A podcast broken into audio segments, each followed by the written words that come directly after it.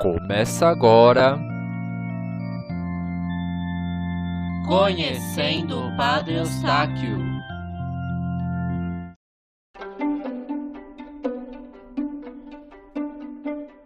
Olá, queridos ouvintes. O podcast Conhecendo o Padre Eustáquio está de volta. Queridos, chegamos ao episódio 56. Iremos narrar em detalhes os últimos momentos, dias e horas de vida de nosso querido Beato. E lembre-se que todos os capítulos e temporadas anteriores você pode ouvir nos tocadores Spotify, Deezer, Apple Podcasts e outros. Os links estão no nosso blog museupadreeustáquio.wordpress.com e curta nossas redes sociais facebook.com barra Museu Padre Eustáquio Poá e o arroba Museu Padre Eustáquio no Instagram. Todos prontos? Então pegue seus fones de ouvido, porque a história vai começar.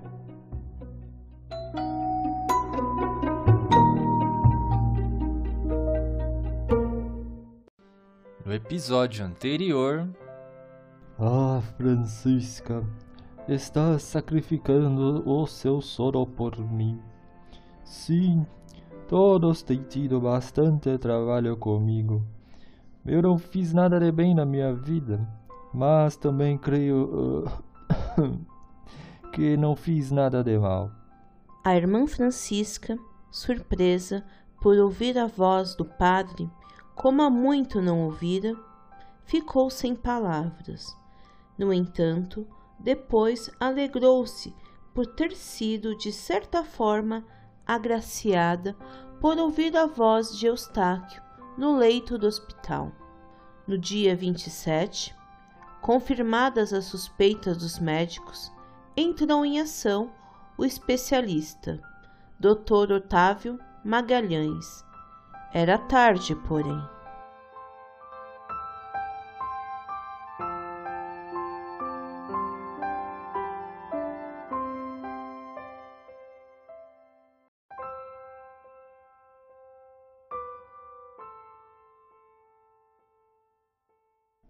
O carrapatinho que se escondera na nuca fizera seu trabalho bem completo. Desde logo, Dr. Magalhães declarou o estado de Padre Eustáquio um caso perdido. Só uma fraca possibilidade havia caso se encontrasse uma pessoa convalescente da mesma doença, cujo tipo de sangue se aproveitasse para uma transfusão. Indagaram pela cidade inteira e realmente encontrou-se uma convalescente daquela doença, mas o sangue era diferente. Mesmo assim, já no dia 28, tentaram a transfusão, porém sem resultado. Chamando então Padre Hermenegildo à parte, os médicos lhe disseram: É, Padre Eustáquio ainda terá 48 horas de vida. Não há esperanças, só um milagre. 24 horas depois do envenenamento do sangue, que se dará fatalmente, estará tudo acabado. Não sabemos como será o fim. Se a doença atacar primeiro o cérebro, o padre enlouquecerá. Se for o pulmão, poderá sobrevir uma galopante, ou um envenenamento se forem atingidos os rins. Tome, pois, as providências necessárias. Depois dessa infausta notícia, Eustáquio e Hermenegildo conversaram. Afinal, Padre Hermenegildo, o que é que eu tenho? Agora já deve saber. Sei sim, humanamente falando, não há esperança alguma. Louvado seja nosso Senhor Jesus Cristo. Agora é preciso tratar dos últimos sacramentos. Como é? Há pressa? Não, temos 48 horas ainda. Que vai fazer? Vou telefonar ao Padre Gil para que ele o administre.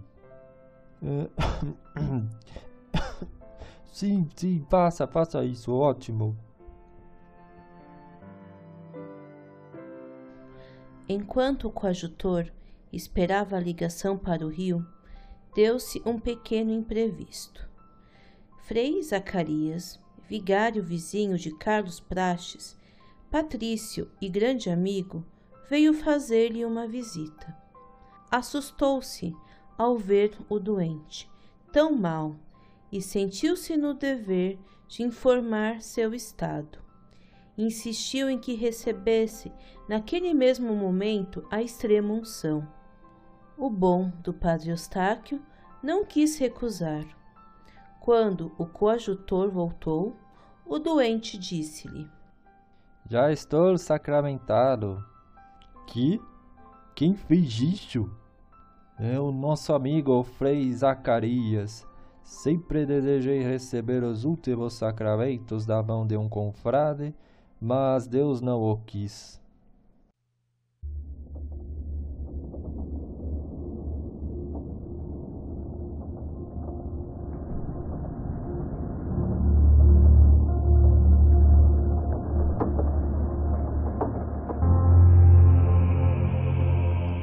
Daquele momento em diante, piorava visivelmente. Conservava a lucidez do espírito, mas, de vez em quando, não entendia as perguntas feitas em português. Repetidas em holandês, porém respondia prontamente. Pensava e rezava na sua língua materna.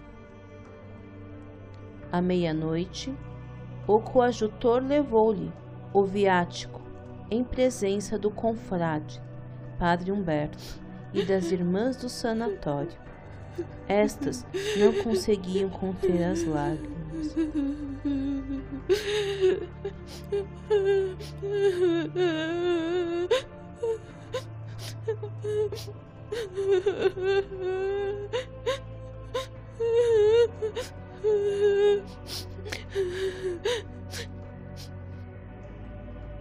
Vendo o padre Eustáquio rezar o confiteor, o confessa a Deus Todo-Poderoso, batia no peito tão fortemente como se aquele gesto quisesse pedir perdão por todas as faltas cometidas durante a vida.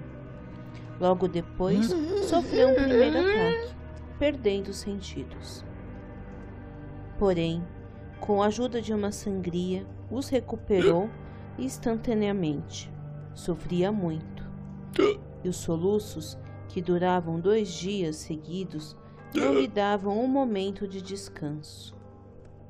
Os rins foram atacados e não funcionavam mais. Não podia beber água e mitigar-lhe a sede. Então, enfiavam algodão ensopado com água na boca. Mas a língua, àquela altura, já estava em carne viva. Era uma só chaga. Quando lhe chegavam a mecha molhada, o doente sugava com tanta sofrequidão que o algodão vinha todo ensanguentado.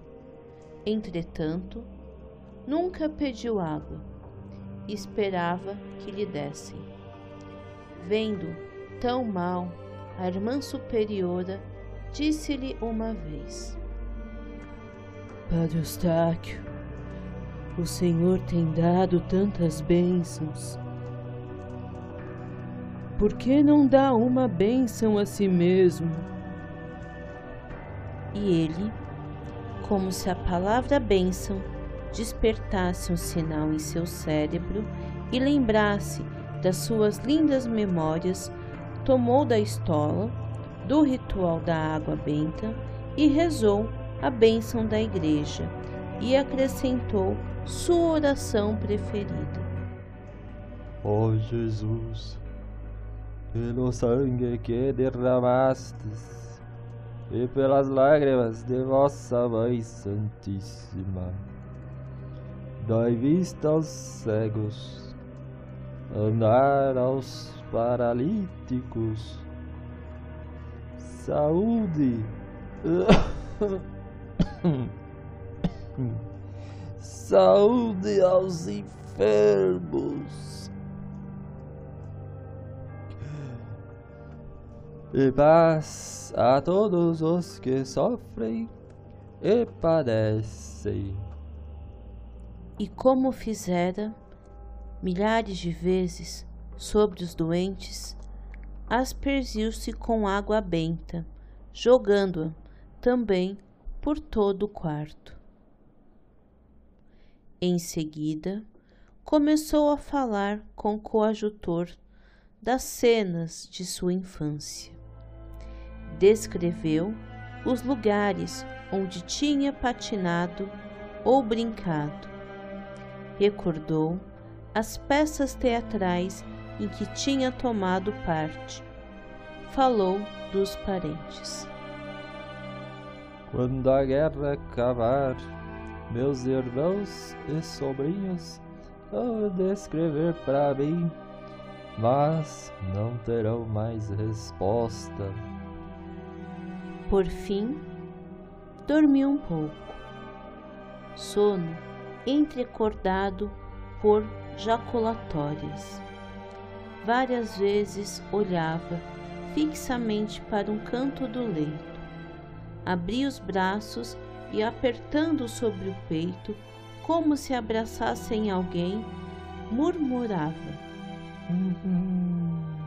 São José, saúde e paz. Como se perguntassem se queria alguma coisa, respondeu: Não, não, não, só estou fazendo uma meditação. Na manhã do dia 29, o estado de Padre Eustáquio era desesperador.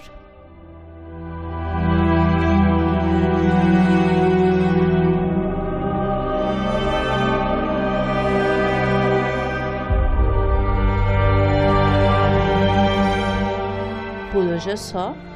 Até a próxima semana.